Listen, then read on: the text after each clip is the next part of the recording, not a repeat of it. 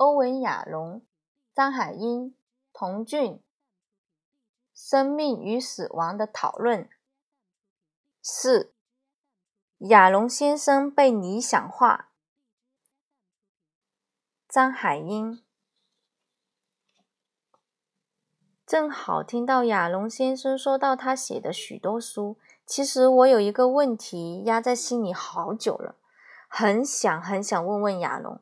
我非常羡慕、妒忌，甚至有点怨恨亚龙的，因为亚龙先生写了有关心理治疗这么多梦幻般的著作，特别是出版到中国，中国很多心理治疗师都读了亚龙的书，怀着很神圣的期待和渴望来到心理治疗这个领域，其中有一部分也来到我这我的面前，经常会质问我说。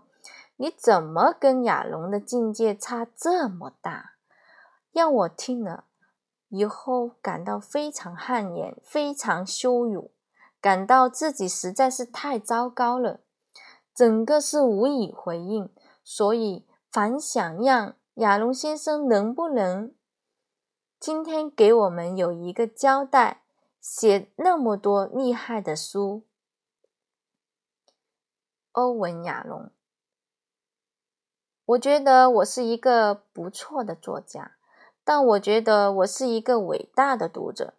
我自己是一个非常非常喜欢读小说的人。我生命中每一天的夜晚都是和小说一起度过的。但是，请不要认为我自己，但是请不要认为我知道自己在做什么。昨天我跟一个病人工作的时候，我突然想。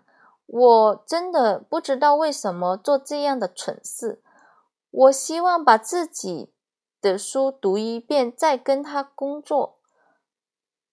我觉得每一个人心中都有一件，都有这样一个智者、长者的形象。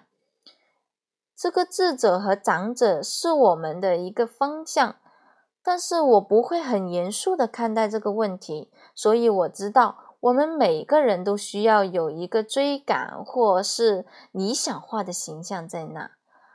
其实我会和我的同事每周碰面一次，他们和我一样非常有能力。童俊，亚龙先生的回答是理想化他了。